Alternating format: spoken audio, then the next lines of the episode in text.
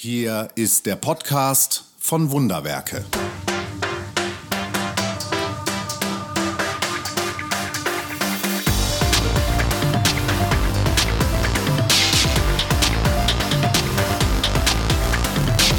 Den Herzschlag der Welt hörbar machen.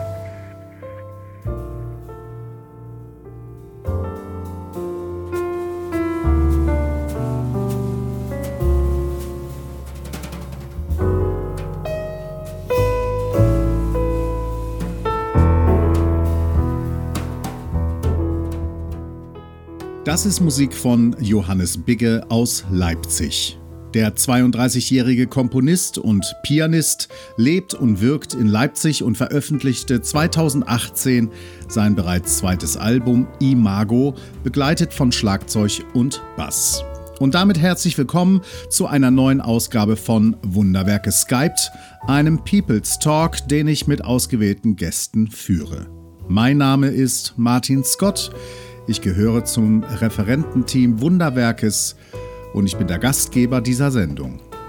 Ich bin interessiert daran, für was Menschen einstehen und warum sie für etwas einstehen, warum sie Entscheidungen fällen oder bestimmte Haltungen entwickeln. Ich finde es spannend, in Gesprächen herauszuarbeiten, was Menschen hinter der Kulisse zu alledem bewegt. Ich selbst bin missionarisch gesinnter Christ, arbeite als Prediger, als Coach und als Berater für Wunderwerke und bin schon seit langem mit Johannes Bigge aus Leipzig befreundet. Vor einiger Zeit führte ich mit ihm, der ebenfalls aus einem christlich geprägten Haus stammt, als Erwachsener die christlichen Werte und Glaubensinhalte für sich aber noch einmal neu deutete, ein Gespräch über Glauben zum einen und über das Missionarischsein im Besonderen. Wieso Christen eigentlich missionarisch sein wollten oder gar müssten, wurde auf der einen Seite gefragt, weshalb man das denn nicht sein könnte, wenn doch eine Leidenschaft sich ihren Weg bahnen will, wurde auf der anderen Seite gefragt. Wunderwerke skypt heute mit einem Freund Wunderwerkes. Ich unterhalte mich mit meinem Freund Johannes und wir wären beide voneinander enttäuscht, wenn dies ein Gespräch wäre, in dem es nicht um tiefe Lebens- und Glaubens- und persönliche Aspekte ginge. Bevor es losgeht, genießen wir aber noch ein paar Takte von Johannes Album Imago, ehe ich seine Nummer in Leipzig wähle.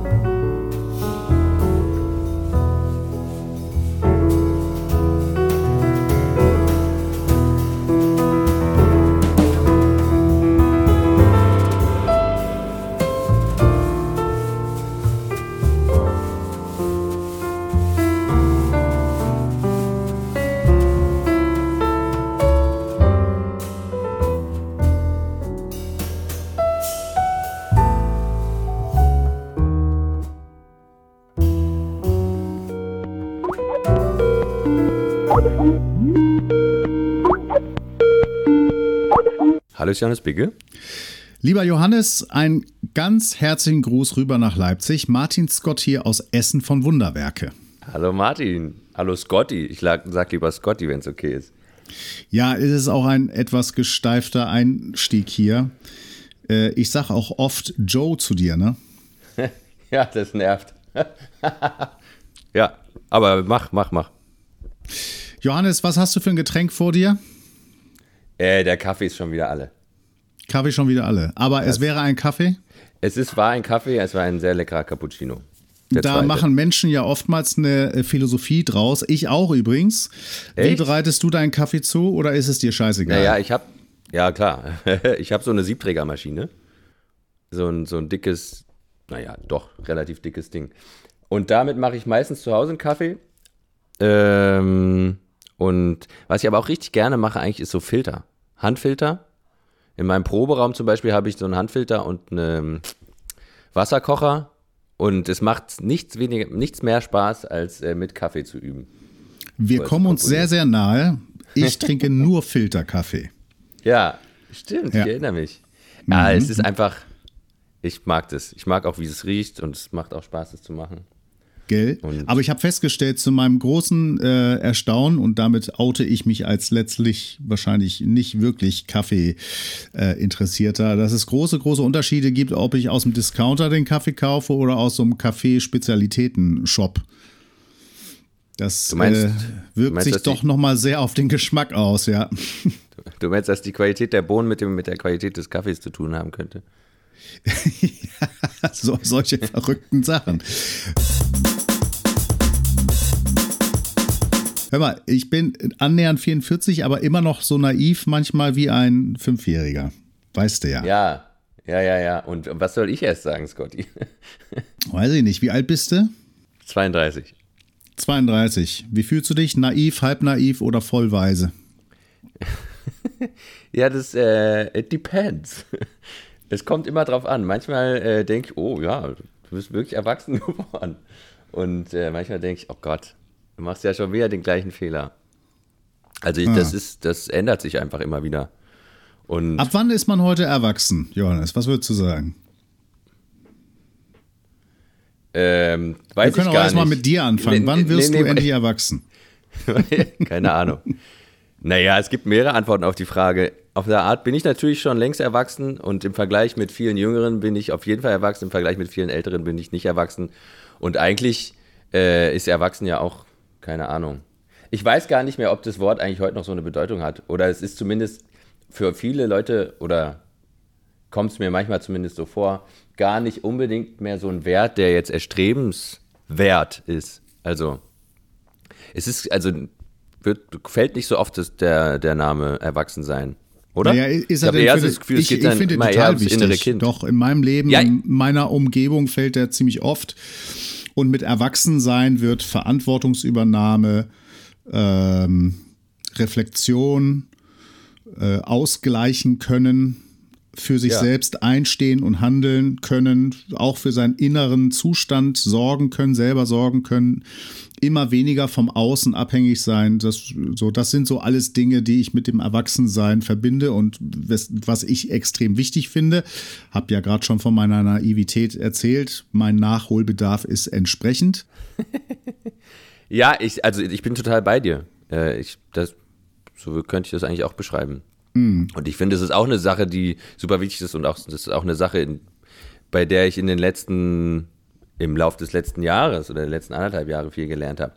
Äh, das meinte ich gar nicht. Ich finde das auch einen super wichtigen Wert oder Begriff oder, naja, ein Konzept ist es nicht, aber, äh, aber trotzdem weiß ich nicht oder kommt es mir manchmal so vor, dass in bestimmten Diskussionen jetzt, jetzt gar nicht so um Erwachsenwerden geht.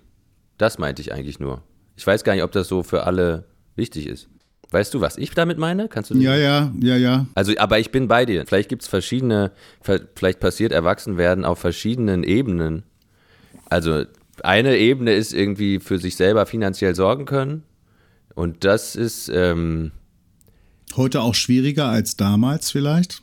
Es ist schwieriger und trotzdem eigentlich genauso wichtig wie immer, weil sobald du selber dein Geld verdienst und kannst du auch selber entscheiden, wofür du es ausgibst, und das ist ein großer Zugewinn an Souveränität, eigentlich, würde ich sagen, und eigen, also und auch Freiheit am Ende.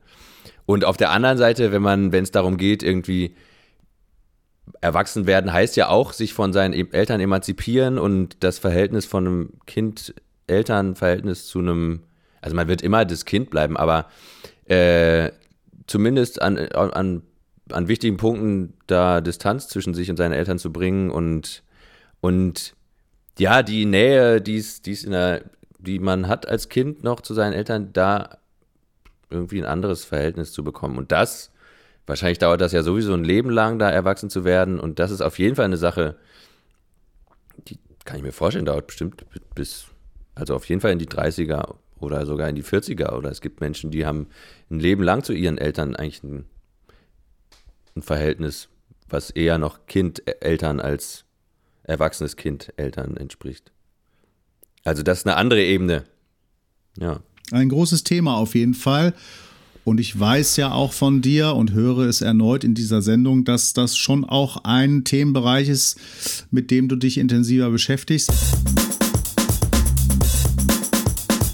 Aber ich würde gerne erstmal nochmal wieder zurück zu den Basics äh, rund um deine Person kommen. Wir wissen von dir Siebträger-Maschinebesitzer, 32 Jahre alt, Wohnort Leipzig und dass du Ja. einen Probenraum hast. Den Proberaum würde ich gerne mal als Stichwort übernehmen. Warum hast du einen Proberaum? Weil ich Musiker bin und einen Raum haben möchte, an dem ich äh, musikalisch arbeite. Also übe, spiele, also probe mit anderen Musikern, komponiere. Ja, genau. Das, und ich meine, das könnt, kann man zum Teil auch zu Hause machen. Könnte ich auch zu Hause machen, üben. Komponieren tue ich auch zu Hause, äh, aber üben nicht, weil ich es eigentlich sehr mag, auch Arbeit und Wohnen zu trennen. Also, Ja. Was ist dein Instrument? ach so, ja, habe ich gar nicht gesagt. Klavier. Nee, Pianist bist du auch, ne? Würdest du Ja. diesen Begriff auch noch äh, übernehmen, auf deine Visitenkarte Pianist zu sein? Ja, ja, okay, auf jeden Fall. Ja, Pianist, Musiker, Komponist. Du hast schon Ja, zwei CDs Fall. rausgebracht, zwei Alben. Zwei eigene Alben, ja. Ja, stehen bei mir auch im, oh, Verzeihung, zwei eigene Alben, stehen bei mir Ja, auch im. CD-Regal. Na, sehr gut. Extra für die Sendung, war? Ich meine, ich weiß es, aber sag es unseren Hörern, was machst du für Musik? Ja, ähm, also ich spiele eigentlich vorwiegend Jazz oder das ist mein Hauptgebiet. Äh, ich habe Jazzklavier studiert und ähm, habe also die eigene Band, von der wir gerade gesprochen haben, das ist mein Trio, für das ich die Musik schreibe und diese zwei Platten rausgebracht habe. Das ist mein Hauptprojekt. Und Jazz ist das Hauptfeld, in dem ich mich bewege eigentlich. Ich spiele dann aber auch noch in einer Popband und Pop ist eine Musik, die mir äh, auch super nahe ist. Also es ist eigentlich das, was mich sogar, was mir sogar zum Teil näher ist, was mich mehr geprägt hat als Jazz. Bist eigentlich geheimer, insgeheim bist du Take That Fan. Äh, nee, ich bin Take That. Oh, Oh Mr. Gott. Barlow. Also Ja, vor nee. Gary Barlow habe ich einen Mordsrespekt, muss ich wirklich sagen. Nee, weißt du, ich kenne Take That überhaupt nicht. Ich kenne nur Was? diesen einen Song. Ja, das, ich das weiß, ist dann der Unterschied zwischen Und ich 32 und, weiß- fast 44 wahrscheinlich. Ja? Ja, ja. Und da war doch Robbie Williams war das doch, oder? Robbie Williams war einer der fünf, ja. Ach, fünf waren Aber der ist jetzt äh, dann, mittlerweile nur so Teilzeitmitglied. Der kam für ein Album und eine Tournee zurück. Du siehst, ich kenne kenn mich aus. Ja, ja. Äh, Hm. I want you back. No. Äh, want you back for good. Ja. Back for der? good. Back, Back for, for good. good. Back for good. Ja, genau. Das ist der einzige Song, glaub ich, den ich kenne. 1995 oder so. Ja. Ja, weißt du, wie alt ich da war? Eine Erbse. Sechs. Naja, also Erbs, ich war schon eine Riesenbohne, aber. äh, nee, Wenn Take That habe ich nicht gehört. Wenn man im Jazz äh, sagt, und ich spiele in einem Trio oder ich bin der Kopf eines Trios, ist damit die Besetzung eigentlich immer automatisch äh, vollkommen klar kommuniziert. In deinem Fall ja Piano, Kontrabass und Schlagzeug. Also, wenn ich sage Klaviertrio, dann ist es klar. Weil Klaviertrio im Jazz ist immer äh, Klavier, Bass, Schlagzeug.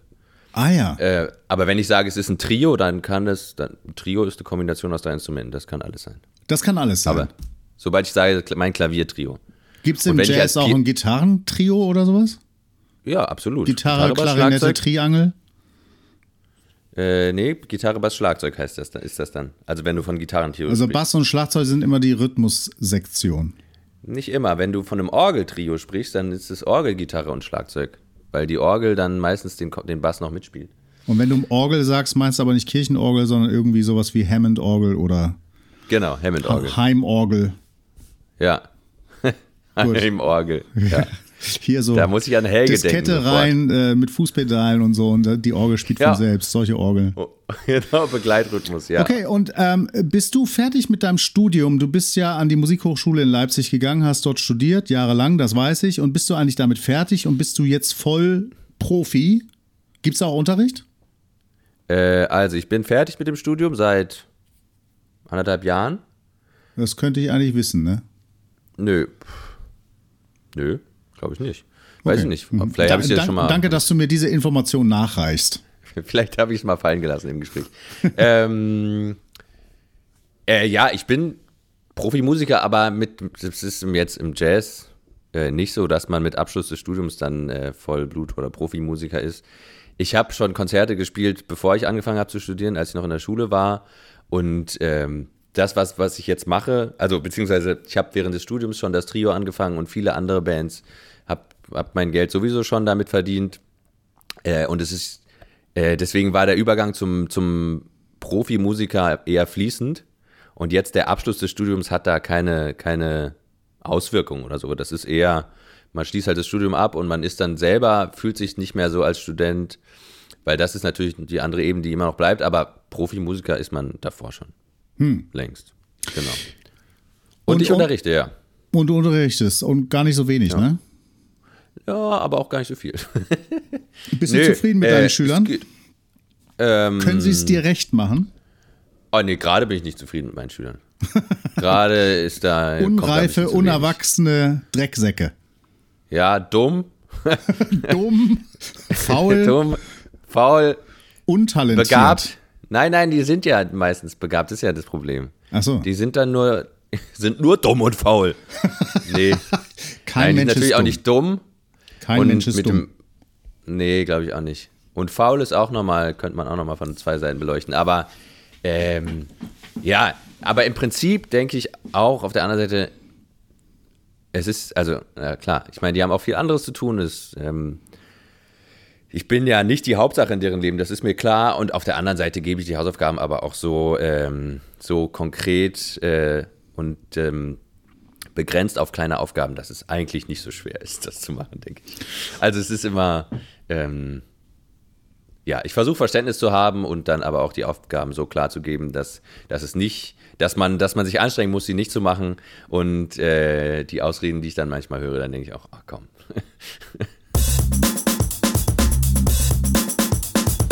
Ich würde gerne den Bogen nochmal äh, äh, rund machen, abschließen. Äh, ähm, einzelne Leute aus dem Wunderwerke-Umfeld kennen dich. Wenn Ja. sie also jetzt hier zuhören und sie die ganze Zeit fragen, woher kenne ich diese Stimme oder äh, das, was der da erzählt, kommt mir so bekannt vor. Du warst zu Gast auf unserem äh, letzten Neujahrsempfang, letztes Jahr noch kurz vor Corona Ja, äh, und hast dort live musiziert. Zu unserer großen Freude und zu unserer noch viel größeren Freude hast du zum nächsten Neujahrsempfang Wunderwerkes, wann auch immer der stattfinden wird, in diesem Jahr mussten wir ihn absagen, ja. äh, wirst du erneut live performen und äh, unseren Empfang musikalisch untermalen. ja, da freue ich mich auch drauf. Und wer dich also erleben möchte, darf beispielsweise 2022 oder 2031 oder wann auch immer der nächste neues Empfang ist, gerne zu uns nach Essen kommen und dir zuhören. Wir haben vor ein paar Wochen ein ziemlich intensives Telefonat gehabt. Das hatte so zwei Halbzeiten. Ich meine mich zu erinnern, dass wir in der ersten Halbzeit uns persönlich ausgetauscht haben, wie es uns so ge geht. Und in der zweiten Halbzeit sind wir irgendwie reingerutscht in ein Gespräch über Glaube und die, Ja. die Vorstellung, die wir haben, äh, jeweils haben von Gott. Und ich erinnere es nicht mehr ganz genau, wie war das? Äh, Irgendwann, irgendwie sind wir bei dem Wort missionarisch gelandet. Ja, ich weiß auch nicht mehr wie. Ähm, Ich würde dieses Gespräch nicht jedenfalls hörbar noch mal ein bisschen weiterzeichnen wollen. Ja, ein bisschen bitte. wiederholen wollen und ein bisschen weiterzeichnen wollen. Aber dafür Ja. brauchen wir wahrscheinlich erstmal eine kurze Ahnung von dem, wie du glaubensmäßig geprägt bist, ob du dich selber als Christ bezeichnen würdest oder nicht, ob deine Definition, deine Vorstellung, dein Glaube an Gott konkret ist oder eher unkonkreter ist. Kannst du dazu mal ein paar Sätze sagen? Ja. Ähm, nein, doch. Äh, ich bin ja auf jeden Fall christlich aufgewachsen, würde ich sagen. Meine, meine Mutter ist äh, regelmäßig in, oder relativ regelmäßig mit uns in den Gottesdienst gegangen. Mein Vater nicht. Der ist, der hat damit nicht so viel am Hut. Der äh, würde sich eher als Atheist bezeichnen. Und der, der beschäftigt sich gerne mit dem Ganzen und hat auch seiner Frau zuliebe sich nochmal damit beschäftigt und so weiter. Aber das hat den jetzt alles nicht so interessiert. Der ist trotzdem immer wieder mitgegangen und ähm, ja. Ich ich kenne ihn ja Ähm, auch. Ich glaube, er würde ja. sagen, er anerkennt die Bedeutsamkeit des ganzen Bereiches für Menschen an sich. Ja, ja, das kann ich, das würde ich auch äh, ja, mit ihm unterschreiben. Ja. Das finde ich auch sehr gut. Ähm, kurz zurück zu meiner Geschichte. Also mit meiner Mutter, die hat uns oft in die, in die Gemeinde mitgenommen und dann war ich da wie heißt das, Jungschar und Konfirmandenunterricht natürlich. Und ähm, dann, ja, war ich da, also bis, bis zu meinem Abi in Berlin war ich die ganze Zeit in der Gemeinde, hatte dann mit drei, vier Freunden auch eine Band. Das war richtig cool, das, äh, das war das dann, was mich schon so ein bisschen am meisten interessiert hat. Ansonsten fand ich es auch cool, mit diesen Leuten zu sein, aber hatte auch immer so meine Probleme damit. Ähm, ähm, ja, genau. Trotzdem habe ich versucht, es äh, mitzumachen und habe versucht, ein guter Christ zu sein und ähm, hm, habe mich damit auf jeden Fall auch innerlich beschäftigt. Und Was war denn deine Vorstellung eines guten Christen? Puh. Ja, siehst du, die könnte ich gar nicht so genau äh, bezeichnen. Aber es gehört Aber du hast versucht, schon, ein guter Christ zu sein, hast ja, du gesagt. Ja, ich weiß, ich weiß, ich weiß. Ja, das war doch jetzt hier der Anfang von meiner Antwort, Mensch. Ähm, Ja, du wirst hier knallhart gegrillt. ja, es ist ja okay. Ich ähm, will noch, noch kurz die Marinade auftragen, ja? äh, naja, also äh, guter Christ sein heißt, ähm, und ich, das sind Sachen, die ich eigentlich sehr kritisch sehe oder inzwischen sehr kritisch sehe. Also heißt auf jeden Fall irgendwie für mich eigentlich nicht so Fehler machen und nicht so Sünden begehen. Ähm, und das ist aber auch vielleicht eher meine Auffassung oder damit habe ich auf jeden Fall ein sehr großes Problem, weil ähm, ja, ich glaube eigentlich, dass ein entspanntes Verhältnis zu Fehlern und Sünde besser ist, als es zu versuchen zu vermeiden. So, dann denke ich dazu aber auch, ähm, wie entspannt man mit Sünden und Fehlern umgeht, hat vielleicht gar nicht so sehr mit der äh, mit dem Christentum oder mit christlichen Glauben zu tun, sondern damit, was man da von seinen Eltern und seinem Umfeld früh mitbekommt. Also was da so ganz genau ich- als Fehler genau. und als Sünde gebrandmarkt Und wird, wie man damit. Genau, und das muss Mhm. gar nicht mal Sünde sein. Das, ich glaube, Sünde ist ein Begriff, der dann vielleicht später kommt. Die Frage, ob man, ob man irgendwie, ja, in seinem äh, frühen Umfeld äh, den, welchen Umgang man da mit Fehlern lernt. Deswegen denke ich, weiß ich gar nicht, ob, äh, ob der christliche, ob ein christliches Konzept da was irgendwie schlecht machen oder kaputt machen kann. Was, was, also wenn du, wenn du irgendwie einen entspannten Umgang damit lernst, dann wird dir da der christliche Glaube wahrscheinlich auch nichts kaputt machen. Insofern ist das eine Sache, die ich vielleicht grundsätzlich nicht so gut gelernt habe. Und trotzdem habe ich da ein Problem. Also in deinen christlichen Weg, in deine christliche Biografie ist eine Veränderung eingetreten. Wenn man da flapsig drüber hinweg guckt über die letzten x Jahre, wird man, äh, spürt man ein, äh, dass es eigentlich sogar ein Bruch ist. Ja, ja, auf jeden Fall. Ja, ein, Ist auf jeden Fall. der hat sich nicht als Bruch entwickelt, weil vielleicht 10 oder 15 Jahre dazwischen liegen. Dann entwickelt sich so etwas. Aber was ist da kurz zusammengefasst in der Zwischenzeit passiert? Du würdest Fehler machen, anders deuten. Du würdest Fehler machen, auch eine andere Bedeutung, eine andere Bedeutsamkeit, Wichtigkeit fürs Leben zuordnen. Das habe ich schon gehört. Ja, äh, genau. Ich glaube, also ich, als Mensch macht man immer Fehler und äh, damit ein möglichst, äh, äh, äh, äh, wie sagt man, gnädigen oder barmherzigen Umgang mit sich selbst zu lernen, ist wahrscheinlich das Klügste, was man machen kann. Äh, ohne, ohne jetzt eigene Fehler wegzuschieben. Oder, also, aber ich, ja, genau, wenn man, wenn man sich das zugesteht, dann ist das, glaube ich, eigentlich die beste Sache, die man machen kann, weil man wird immer Fehler machen, man wird immer Situationen falsch einschätzen. Ähm, naja, man kann ja in jeder Situation nur so handeln, wie man halt gerade handeln kann, mit dem Horizont, mit dem man hat, mit dem, mit der Gefühlslage, in der man gerade ist, den Sachen, die einen gerade beschäftigen. So, ähm, also da, sich selber gegenüber barmherzig sein und das ist, ähm, das ist aber vielleicht eher eine Sache, die man, die lernt man nicht, äh, oder die lernt man oder lernt man nicht irgendwie aus dem christlichen Glauben, sondern eigentlich aus dem normalen Leben.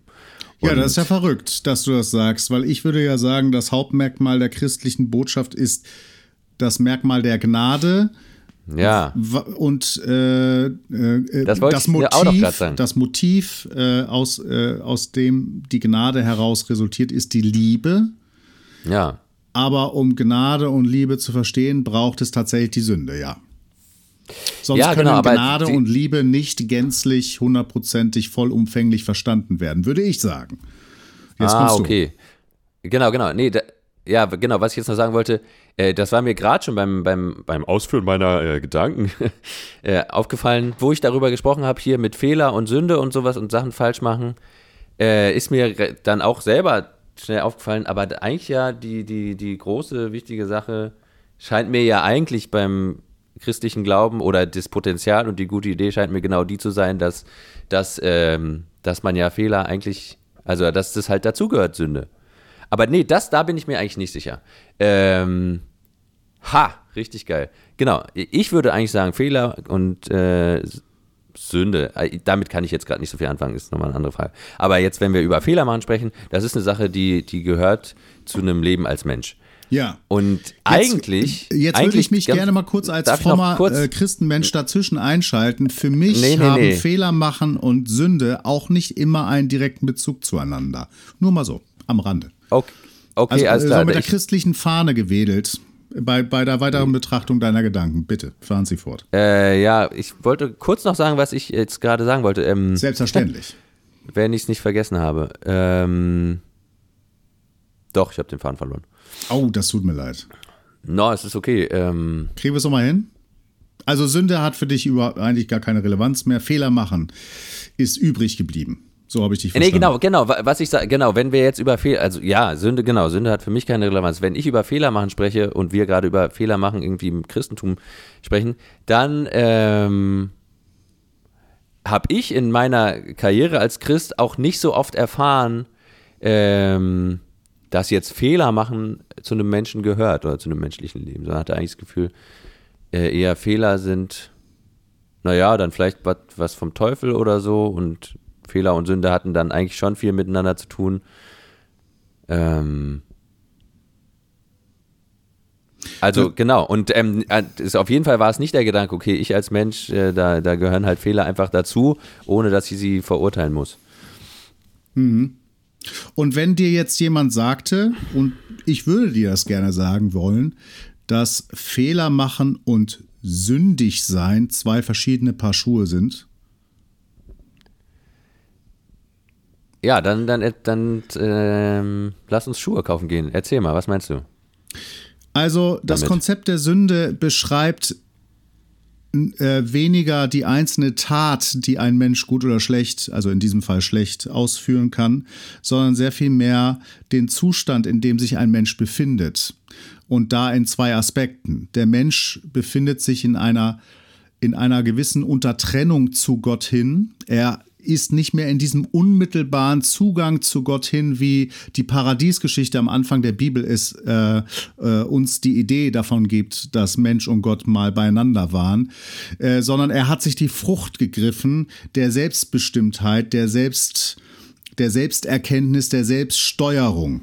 Ja, er ist aus mhm. dem System, wie Gott es mal angelegt hat, herausgetreten. Das meint Sünde diese, diese, diese Trennung, diesen Bruch, der da in diese Beziehung reingekommen ist. Und was Sünde auch meint, ist, weil dem jetzt so ist und der Mensch jetzt auch selbst gesteuert und damit aber auch selbstverantwortlich handelt, lastet es auf seinen Schultern, was er alles verbockt. Da ist aber noch nicht mitgesagt, dass diese oder jene einzelne Tat sündig sei, sondern es ist vielmehr damit gesagt, okay. also eigentlich egal, was der Mensch tut, es ist sündig, also es wird ihm selbst angerechnet. Er muss dafür selber gerade stehen. Das heißt, ah, heißt ja das heißt, wenn du sagst, Fehler machen ist aber auch etwas Gutes für die Entwicklung des Menschen, zumindest wenn er daraus lernt, nicht ein zweites und drittes Mal gegen die Wand zu laufen, beschreibst du etwas völlig anderes, als ja, das verstehe. Konzept von Sünde eigentlich beschreibt. Aber es könnte sein, dass man es dir anders beigebracht hat. Ja, das, das würde ich auf jeden Fall unterschreiben. Und äh, jetzt, das, das äh, wenn ich kurz, äh, äh, es war so wunderschön, mal reden zu können, wenn ich mal kurz äh, noch den Gedanken von Gnade und Liebe damit einbringen darf. Jetzt steht aber Gott verlassen im Garten und liebt seinen Menschen noch immer.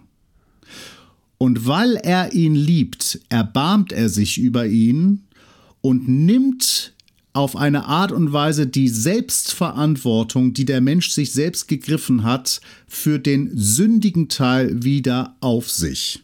Er schickt Jesus in die Welt, Jesus gibt sich hin und übernimmt am Kreuz in dem Augenblick, wo er ausruft, es ist vollbracht, die alle Verantwortung für die sündige Tat, für die, für die negative Verantwortung äh, der Taten des Menschen, der Selbstbestimmung des Menschen auf sich und übernimmt dafür die Verantwortungslast vom Menschen auf sich. Der Mensch ist damit befreit und aus Liebe erlöst. Äh, jetzt ist mir gerade aufgefallen, also er nimmt die negative Verantwortungslast für, für, für negative Taten? Naja, ähm, ich glaube, da habe ich mich nicht hundertprozentig präzise okay. ausgedrückt, aber er, er nimmt den Menschen äh, äh, die Verantwortung für sein selbstbestimmtes Handeln wieder ab. Denn alles das, was der Mensch äh, im Kleinen und im Großen aus seiner sündigen Haltung heraus eh verbockt, das ist programmiert, dass er es Wieso? unter anderem auch total verbockt. Ja. Wenn er dafür selber gerade stehen müsste, für das Kleine und für das Große, dann, dann würde dieser Bruch zwischen Mensch und Gott ewig bestehen. Er wäre nicht mehr zu kitten, nicht zu heilen. Aber weil Gott diesen Bruch heilen möchte und weil er wieder in diese Beziehung mit seinem Menschen zurückgehen möchte, übernimmt er die Verantwortung dafür. Deswegen findest du manchmal so Bilder, wo Gott, äh, wo Gottes Gnade sozusagen wie eine Brücke aus dem Wolkenkuckucksheim zum Menschen herübergespannt ja, ja. ist. Mhm. Und auf dieser Brücke kann der Mensch jetzt wieder neu, äh, und in Form eines Kreuzes, ja? und äh, auf dieser Brücke kann der Mensch, findet er einen neuen Zugang zu seinem Gott. Ja. Und da ist, da also, ist die Moral erstmal überhaupt nicht drin. Und da ist die Fragestellung, ja, ja. Äh, ist es nicht sogar gut, dass der Mensch auch den einen oder anderen Fehler baut, um für den Rest seines Lebens Zufriedenheit und Glück und äh, mitunter vielleicht sogar Wohlstand zu steigern.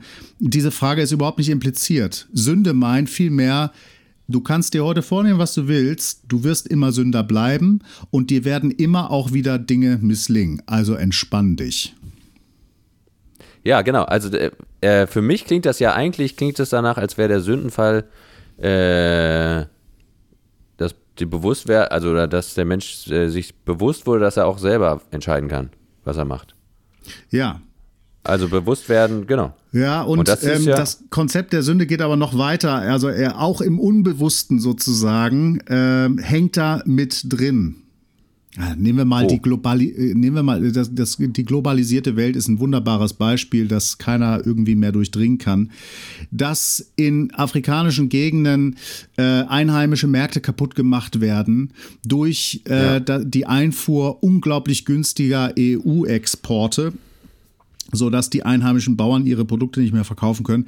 Dafür sind du und ich, die wir unsere Regierung wählen und äh, zu diesem Staatenverbund dazugehören, irgendwie auch mitverantwortlich. Aber irgendwie kommen wir auch nicht wirklich an die Steuerungszentrale ran und die Dinge sind ja so unglaublich verknotet. Ja. Dass ja auch die Frage überhaupt exist äh, äh entstehen könnte, wer ist denn, wer kann denn überhaupt noch Verantwortung übernehmen? Aber klar ist, dass irgendwie dieses gesamte Gebilde verantwortlich ist es ist unglaublich komplex und es ist eigentlich, finde ich, ein sehr gelungenes Bild für Sünde. Wir hängen da sowieso mit drin. Ja.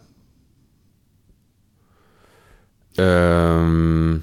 Und ich finde, sich, sich als Sünder zu sehen und wiederzufinden, heißt eigentlich erstmal dieser Verantwortung gerecht zu werden, die sich der Mensch eines Tages selber gepflückt hat und jeder von uns auch immer wieder neu selbst pflückt. Wir wollen auch diese Verantwortung. Es impliziert in uns. Wir, wollen, wir können nicht anders. Wir wollen es so. Wir wollen die Verantwortung übernehmen.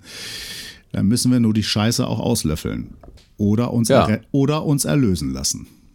Das ist ja, das Angebot aber, Gottes. Ja, und dann denke ich, also, ähm, also die Scheiße auslöffeln lernen ist wahrscheinlich ein wichtiger Schritt. Also kann ja sein, dass die Erlösung dann noch kommt, aber ähm, da würde ich jetzt, wenn wir kurz über das Erwachsenen, also oder wenn ich da die, da nochmal dran denke, dann denke ich, ähm, ja, Scheiße machen und die dann auslöffeln, das ist auf jeden Fall ein wichtiger Schritt. Und das gehört wahrscheinlich auch immer dazu. Und vielleicht ähm, heißt Erlösung dann, seinen Frieden damit zu schließen, dass es halt so ist, dass man immer wieder ja, das glaube ich und, auch. Und, ja. und, Scheiße macht. Ja, ja da, da bin ich voll bei dir. Es gibt so ein 500 Jahre altes Wort von Martin Luther, das kriege ich jetzt nur sinngemäß zitiert. Es äh, geht irgendwie so los äh, mit einer Warnung sozusagen, äh, eben die sündige Tat möglichst zu unterlassen. Aber wenn du merkst, dass du gar nicht anders kannst, dann sündige wenigstens fröhlich. Geiler Typ. ja. Ja. Da gelte es, ähm. da, da, gelte es vielleicht noch etwas zu entdecken für dich. Ähm. Ja, also überhaupt, äh, was ich jetzt sowieso entdecke, ist, dass ähm, das, wie du das Konzept von Sünde, was du meinst, das ist eigentlich vor allem, dass das was anderes ist als Fehler äh, machen, dass es darum gar nicht geht, sondern eher darum, irgendwie sich aus dieser und das klingt dann für mich, das könnte ich sofort, also das aber genau, es klingt für mich so, äh, die Einheit mit Gott, das Einssein mit Gott, was es davor gab im Garten Eden. Ähm, das hat der Mensch aufgelöst, indem er bewusst geworden ist und äh, das nennt man Sünde.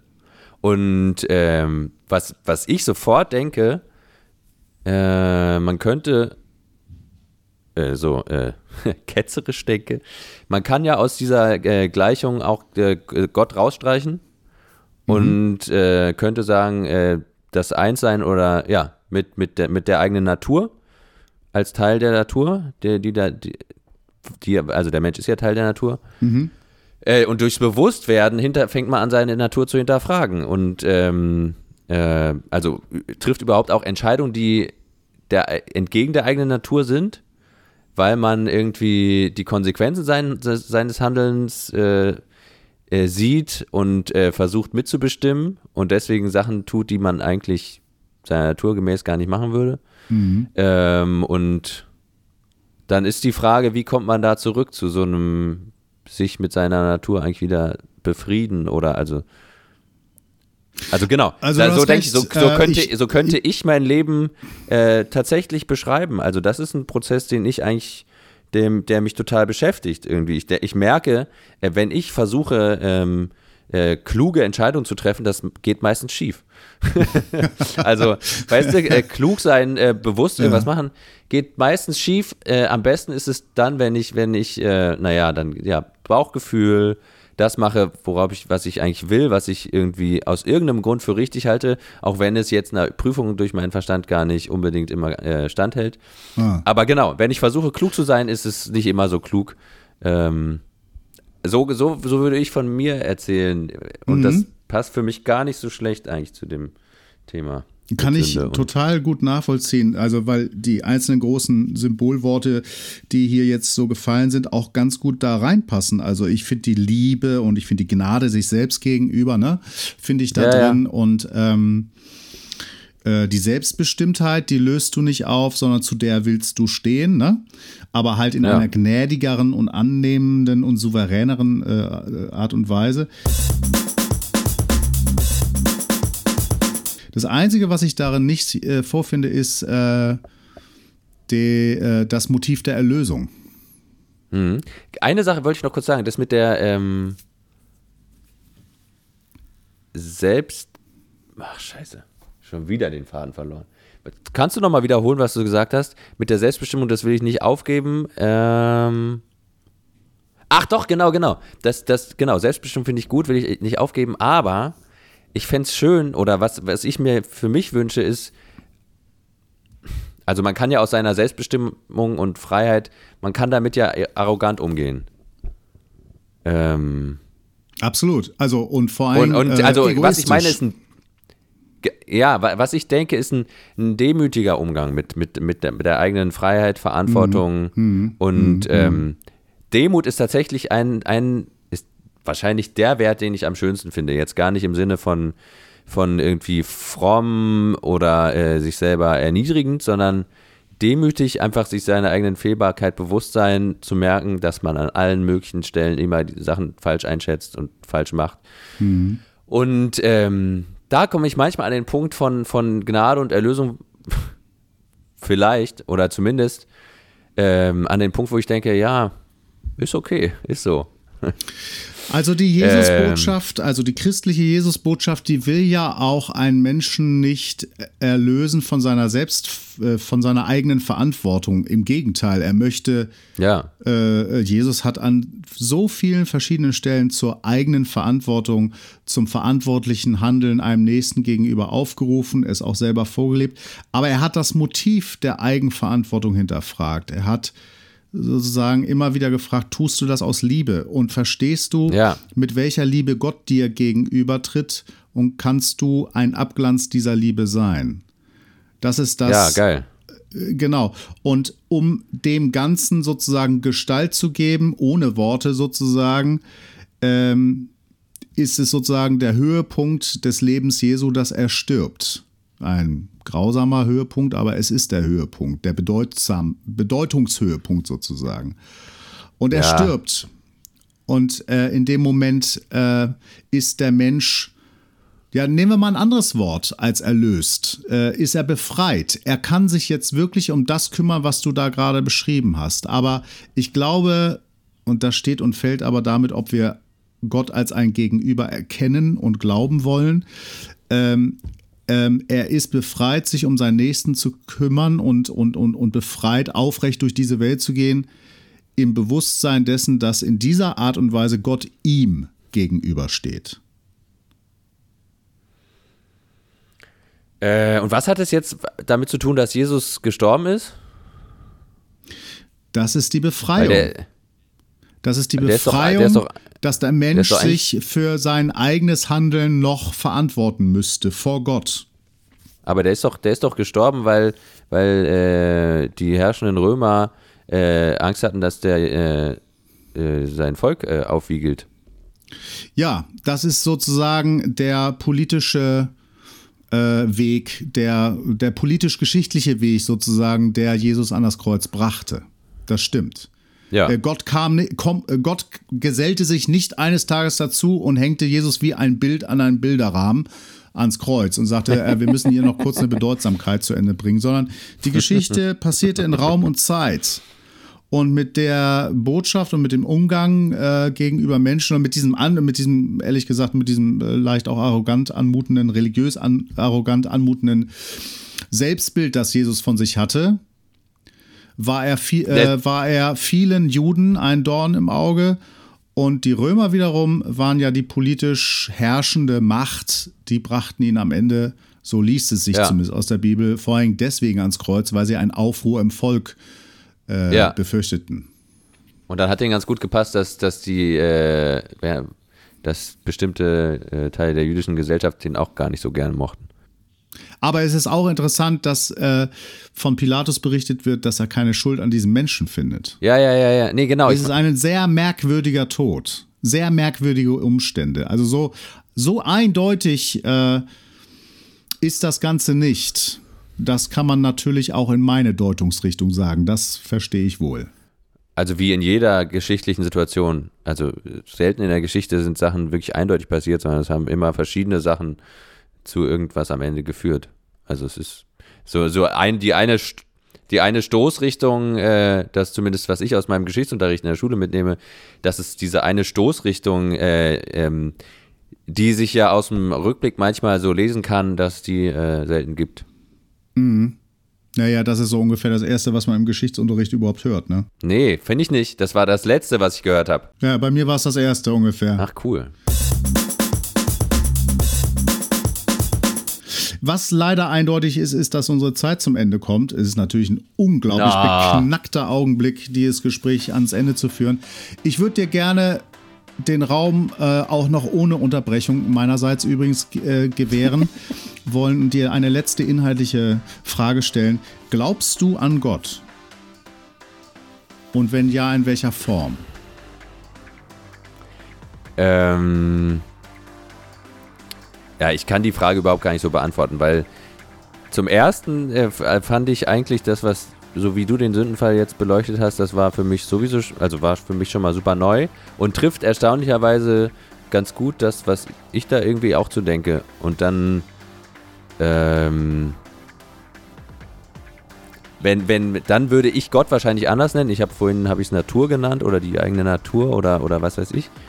Äh, und dann merke ich, also ist mir gerade schon aufgefallen, dann merke ich, dass mein, das Bild, was ich jetzt aus meiner äh, Karriere als Christ mitgenommen habe von Gott, das ist auf jeden Fall, hat dann noch viel, viel mehr mit zu tun mit dem, äh, mit dem alten Mann und mit dem, mit dem Papa vom Jesus oder so. Naja, also dem Vater. Ähm, viel mehr damit zu tun und das, äh, das kann ich dann eigentlich gar nicht zusammenbringen. Äh, insofern, nee, ich würde ich würd sagen, ich glaube nicht an Gott. Ich finde aber, ähm, die Ideen, die ich im Christentum finde, sind die besten, die es wahrscheinlich gibt, um als Mensch frei zu werden. Und dass und ich mir jetzt innerlich vornehme, das war nicht das letzte Gespräch, das wir in dieser Form miteinander geführt haben. Und die Leidenschaft und den Wunsch, den ich dabei verspüre, das nennt man, glaube ich, missionarisch, um den Bogen mal kurz rund zu machen. Ja, dann äh, äh kriege ich ja ein bisschen Schiss jetzt, Gotti. brauchst du nein, nicht. Nein, nein, nein, aber. Brauchst nee, du nicht, nein, weil du ein selbstbestimmter Mensch bist und weil es mir immer weiß, ein weiß. Anliegen ist, darauf zu achten, dass wir nach einer Diskussion immer noch in der Lage sind, ein Bier miteinander zu trinken. Und ich glaube, damit bekommt alles Gespräch einen guten, Unbedingt. menschlichen, freundschaftlichen Rahmen. Wir müssen während des Gesprächs schon Bier trinken. Ja, das, äh, da, da bekommt das Gespräch eine gewisse Entspannung. Ne? Da, äh, für mich bräuchte es noch einen Aschenbecher übrigens. Ja, noch einen ähm, Aschenbecher und am liebsten natürlich an der Theke irgendwo. Ja, ja, das ist selten geworden. Traurig sind die Zeiten geworden, was das angeht. Ja, Eine das letzte stimmt. Frage von mir an dich. Wenn du nachher Feierabend ja. machst, was wirst du machen? Äh, wahrscheinlich Bier trinken heute Abend. Feierabend wird bei mir sein. Ich treffe nachher ähm, einen Kollegen. Ich habe einen, mit dem ich jetzt zurzeit während des Lockdowns äh, mich treffe zum Proben. Mhm. Wir werden proben und danach werden wir ein Bierchen trinken. Und euch gut das unterhalten. Mein Feierabend. Ja, sowieso die ganze Zeit. Johannes, danke mhm. für deine Zeit. Danke, dass du zu Gast warst bei Wunderwerke Skype. Ich freue mich über unsere Freundschaft und Beziehung. Ich danke dir, dass du bereit warst, die hier mal abbildend einzubringen. Und ich wünsche dir jetzt erstmal für die vor dir liegende Zeit alles Gute, selbstverständlich Gesundheit und möglichst viel Gelassenheit, Durchhaltevermögen. Ja, und in meiner Sprache auch noch den Segen Gottes. Ich danke dir. Mir hat es viel Spaß gemacht, Scotty. Dir auch alles Gute. Danke dir. Bis bald. Auf Wiedersehen. Bis bald. Jo, ciao. Ob die Abbildung unseres Gesprächs gelungen ist, statt klassischer ein interviewendes Gespräch mit Johannes Bigge zu führen, das wirst du am besten bewerten können. Ich bin jedenfalls gespannt auf dein Feedback. Kontakt zu mir oder zu uns findest du jedenfalls unter info at wunder-werke.de. Bleib mit uns in jedem Fall verbunden.